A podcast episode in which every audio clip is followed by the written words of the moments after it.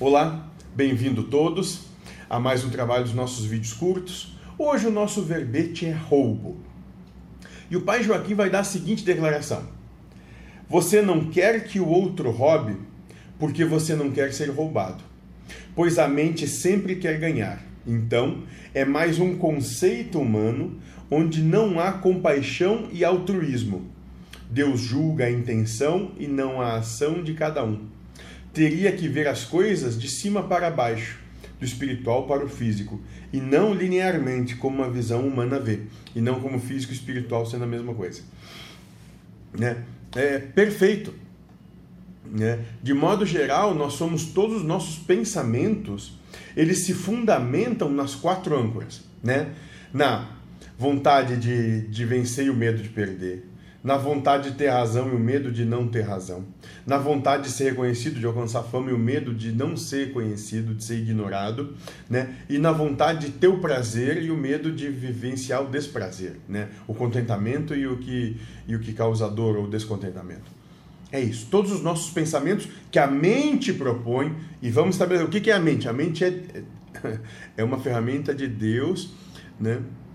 Que vem através da egrégora espiritual que trabalha contigo. Então, né, nós, dentro da nossa proposta de trabalho, nós temos entendimento que não existem obsessores.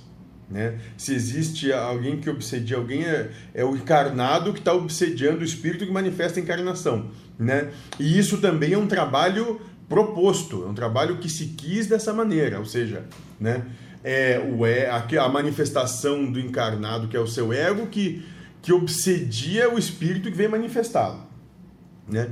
E o que, que são os pensamentos? Os pensamentos nada mais são do que né, as propostas do sistema humano de vida ou do gênero de prova escolhido, ou seja, o conjunto de verdades e de normas que são pré-estabelecidos para aquela encarnação naquele momento para levar o, a proposta de prova ao espírito. É isso. Nossa, ficou bonito esse negócio, né? Então, com isso, tendo isso fundamentado nas quatro âncoras que nós já falamos, né, nós sempre, sempre vai propor o individualismo. Ou seja, farinha pouca, meu pirão primeiro. Eu e não o resto. Quando que a proposta espiritual é oposta. Sempre tudo pro todo. E o todo que cuide que vai cuidar de você. Então, existe uma ideia de, de ser indivíduo, de ser uma individualidade, mas não de individualismo, de se colocar à frente dos outros. Muito antes, pelo contrário, você é coparticipativo em tudo, né? Você é um co-criador de tudo, né? Participa de forma harmoniosa com todos. Sim, depois a gente vai lá. Certo?